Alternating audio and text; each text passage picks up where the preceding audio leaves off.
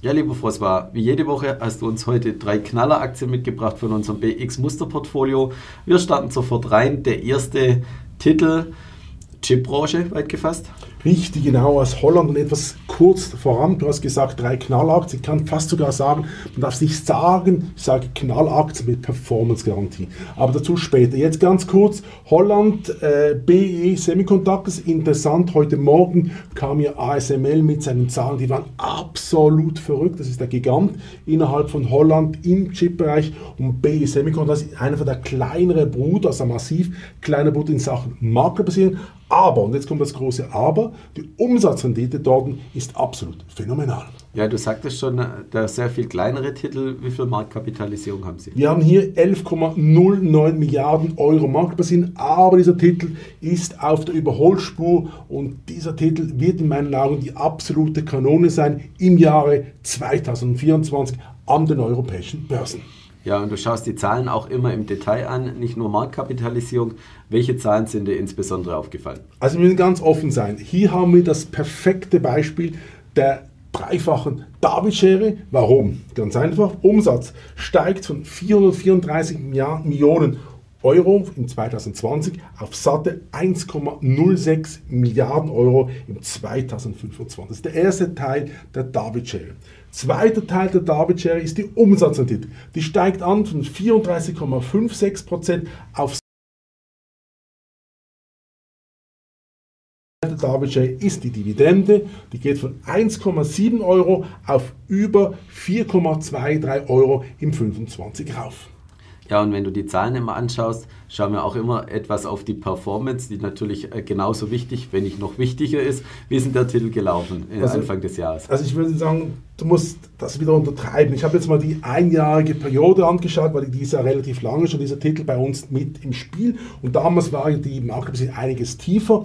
Wir haben 120,3% nach vorne gemacht versus 6,8% von Index. Interessant in dieser Sache, ASML, der ganz große Titel in Holland mit einem Marktkapitalisierung von über 400 Milliarden Euro, hat natürlich zu den 6,8% beigetragen. Und du siehst, was hier im BE Semiconductors möglich ist für den smarten Investor.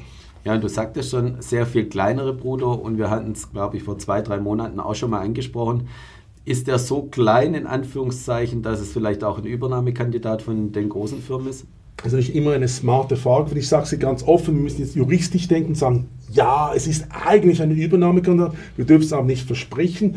Was einfach entscheidend ist, und das sage ich immer wieder, sind so eine Portfolioaktie, da können auch jetzt Private Equity Häuser reingehen, wenn du eine Umsatzrendite hast, von über 44 Prozent möglicherweise im 2025 und in diesem Sektor tätig bist, dann kommen die sogenannten Heuschrecken, also die Private Equity Häuser oder ein Konkurrent und kauft dieses Unternehmen auf, weil wenn du so eine Stärke hast in diesem Marktumfeld und diese Umsatzrendite erzielen kannst, dann heißt es, dass dieses Unternehmen ein Produkt hat, wo es die Marktführerschaft hat und somit Preise festsetzen kann, was normalerweise im Chip-Bereich nicht mehr möglich ist wie in der Vergangenheit. Ja, und wenn wir die Chancen jetzt besprochen haben, wollen wir vielleicht auch noch kurz auf die Risiken eingehen. Die Chipbranche insgesamt ja letztes Jahr sensationell gelaufen. Ist die Branche schon heiß gelaufen aus deiner Sicht oder ist tatsächlich noch Luft nach oben? Also offen gesagt, wenn du jetzt die Performance anschaust, musst du sagen, sie ist extrem heiß gelaufen. Aber, und jetzt kommt das große Aber, die Wachstumsstory ist mehr als vorhanden. Warum? Es gibt zwei Gründe. ChatGPT für den kleinen Anleger und Investor und dann natürlich die intelligenten Speicherchips, die in den selbstfahrenden Autos reinkommen. Man hat jetzt auch gehört, heute Morgen gehört, dass Apple die selbstfahrenden Autos nicht hinkriegt bis ins Jahr 2028. Und ich glaube, dass hier ein gigantisches Potenzial vorhanden ist, wenn wir davon ausgehen, dass im Jahre 2030 dann diese selbstfahrenden Autos auf unseren Straßen Alltagsbild sind. Das ist eine, eine spannende Angelegenheit, weil wir haben dann viel weniger Verkehrstote, Verkehrsverletzte und wir können natürlich auch die ganzen Fahrwege optimieren, was genau speziell für die Leute, die sehr ökologisch denken, absolut verrückt ist. Ja, und du meinst in dem Fall eher am Anfang und noch nicht eine Übertreibung des Marktes.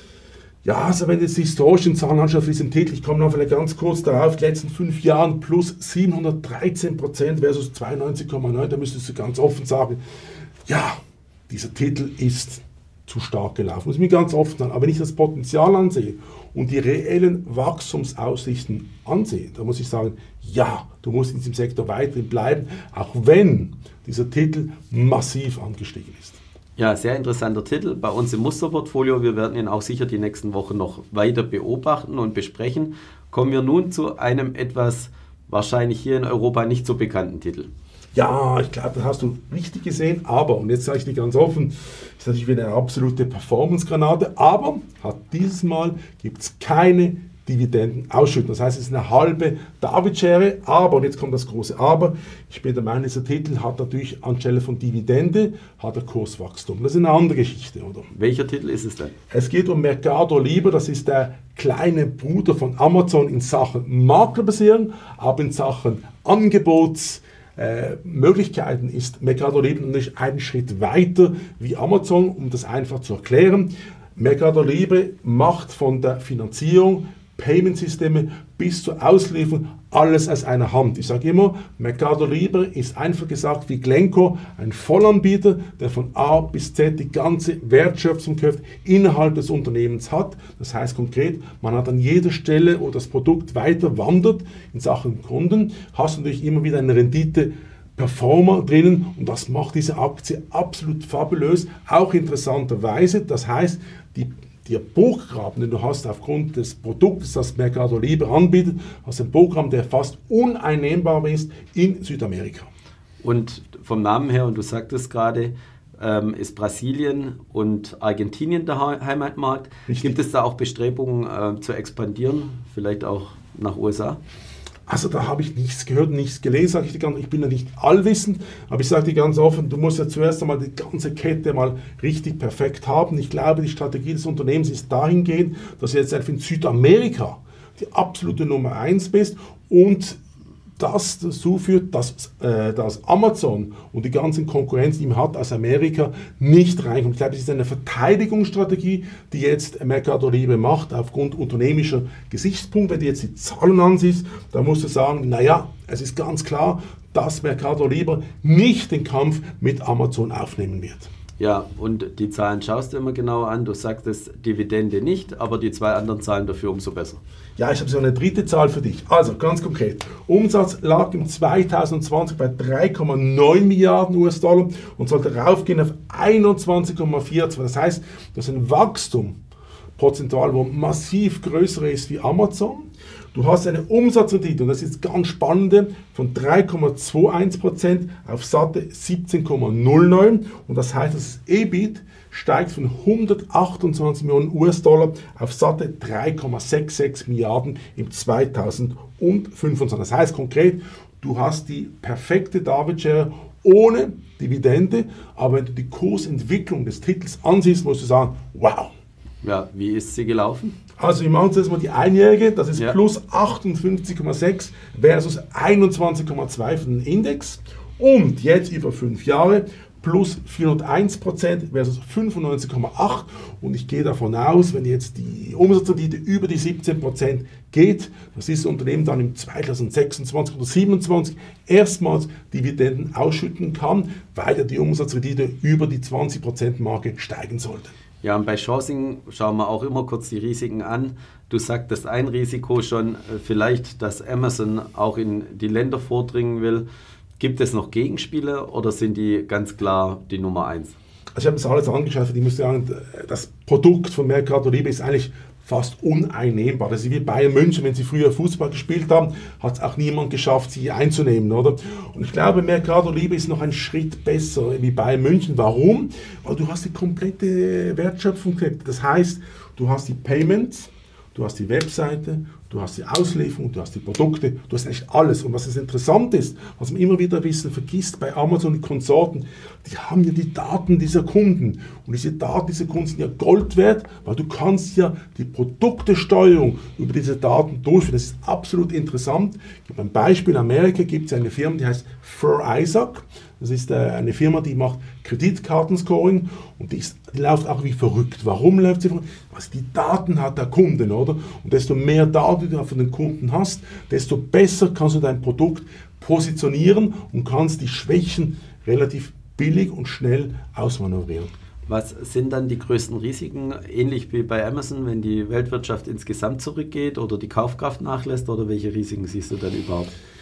Ich glaube es eher nicht, weil wenn du so billige Anbieter hast oder Kunst, kostengünstige Anbieter hast wie Amazon, Mercado Libre, dann wirst du, wenn, wenn die Wirtschaft nicht so perfekt läuft, wirst du sicher nicht mehr in die Läden gehen, in die Städte, sondern wirst konkret über Internet die Preisfunktionen abrufen, schauen, wo kannst du die billigste Ware bekommen. Ich sage jetzt äh, Esswaren, all, weil wenn du überschaust, Amazon geht ja jetzt auch in die Früchte rein, geht in diese Auslieferungsgeschichte. Das heißt, du hast jetzt ganz neue Möglichkeiten, weil ja du die ganze Lieferkette vollautomatisiert hast. Das heißt konkret, du wirst ganz neue Geschäftsfelder haben, auch in einem Umfeld, wo das wirtschaftliche Wachstum eher schwächer ist. Oder?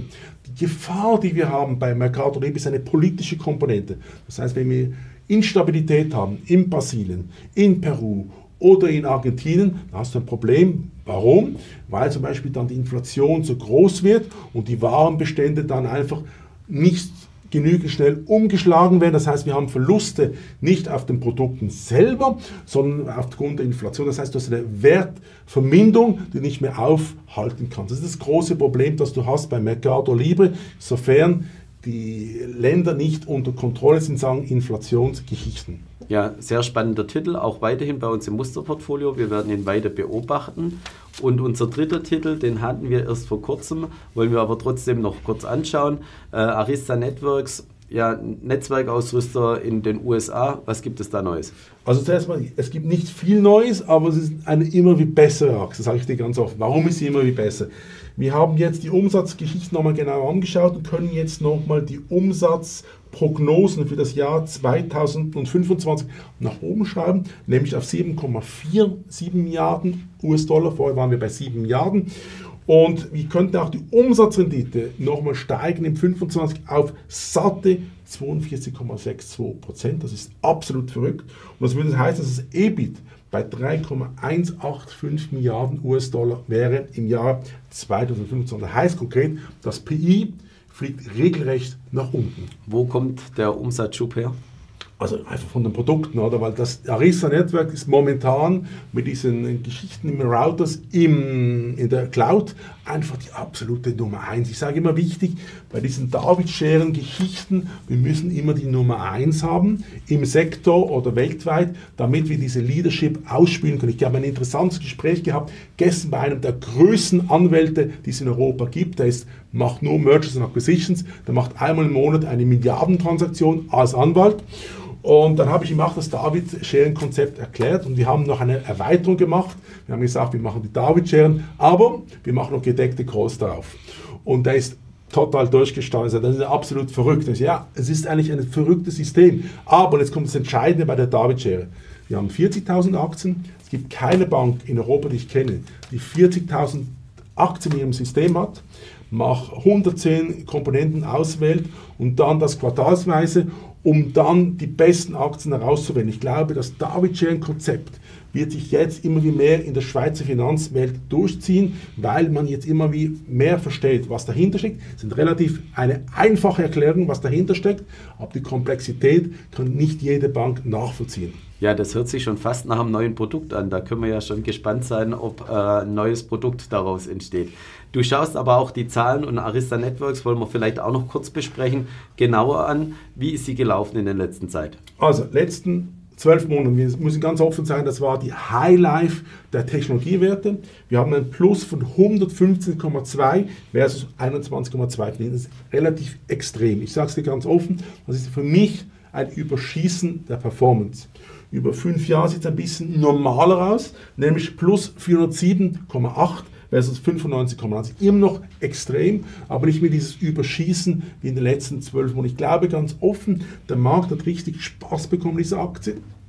Jetzt hast du eine Marktkapitalisierung von 81 Milliarden US-Dollar.